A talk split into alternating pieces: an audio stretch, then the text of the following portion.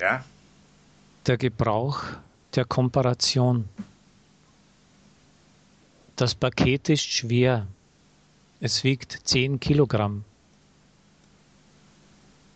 Der Koffer ist ebenso schwer wie das Paket. Ebenso wie. Das Päckchen mit Büchern ist nicht so schwer wie das Paket. Nicht so wie. Aber jenes Paket ist schwerer.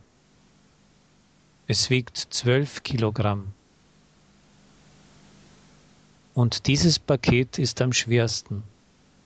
Es wiegt 30 Kilogramm.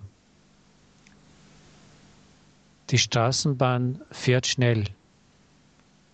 Sie fährt so schnell wie mein neues Fahrrad. Aber sie fährt nicht so schnell wie das Auto. Das Auto fährt schneller als die Straßenbahn. Aber das Auto fährt nicht so schnell wie der Schnellzug. Der Schnellzug fährt am schnellsten.